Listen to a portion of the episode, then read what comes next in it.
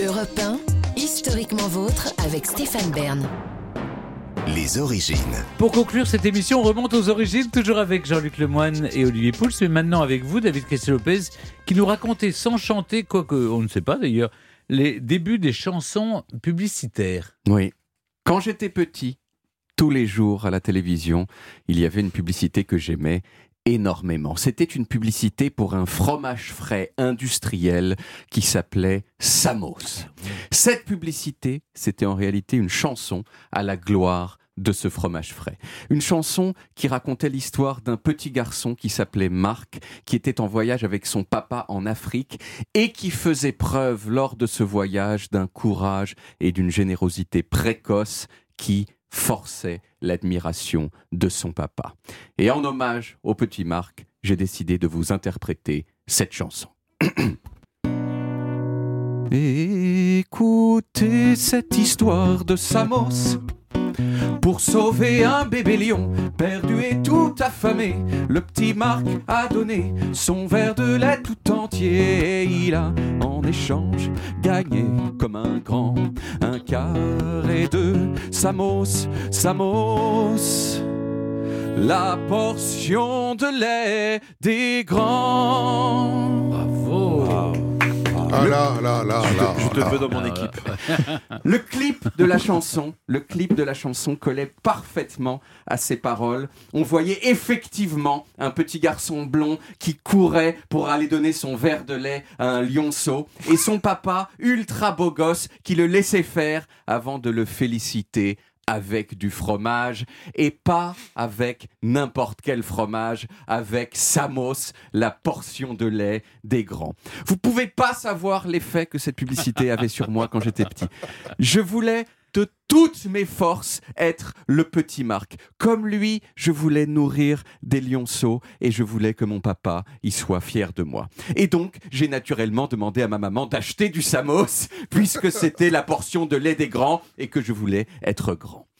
Et plus de 35 ans plus tard, ça m'a donné envie de vous raconter l'histoire de cet art presque disparu qu'est la chanson publicitaire. Les chansons publicitaires, ça date du début de la radio aux États-Unis dans les années 20. Au début des années 20, la radio aux États-Unis, c'était un média tout neuf et les marques, elles avaient bien compris que ce serait un super moyen de faire de la publicité dans la perspective de bien mailler, comme dit le rappeur Gazo.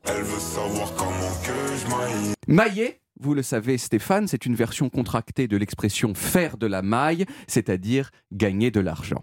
Mais ces marques, elles se heurtaient à l'opposition d'une partie de la société américaine qui rêvait d'une radio qui n'ait qu'une seule mission, enseigner, éclairer les masses, à l'image aujourd'hui de ce temple de la vertu publique désintéressée qu'on appelle Radio France. Et, d'une certaine façon, chanter une publicité, c'est apparu comme un moyen de camoufler légèrement la publicité derrière quelque chose de divertissant. Et la première chanson publicitaire, elle est née comme ça, sur une radio de Minneapolis, juste avant Noël, en 1926. Cette chanson, elle vante les mérites d'une marque de céréales qui s'appelait les Wheaties, et on l'écoute.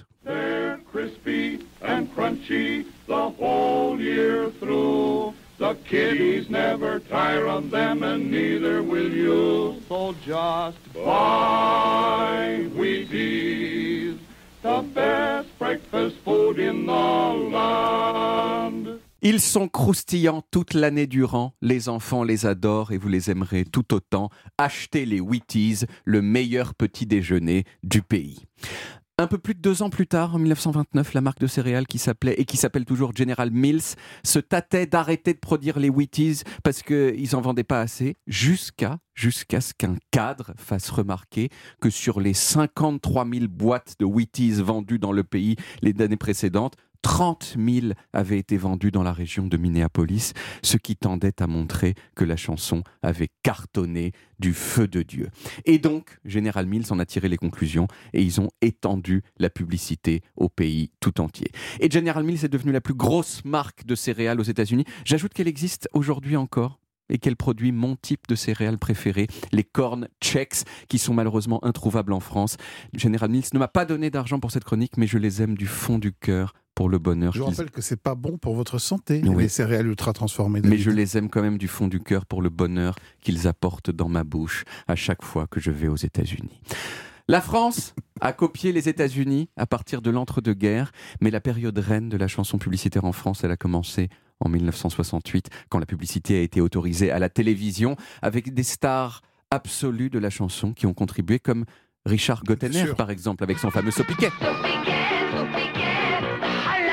Légumes, au poulet.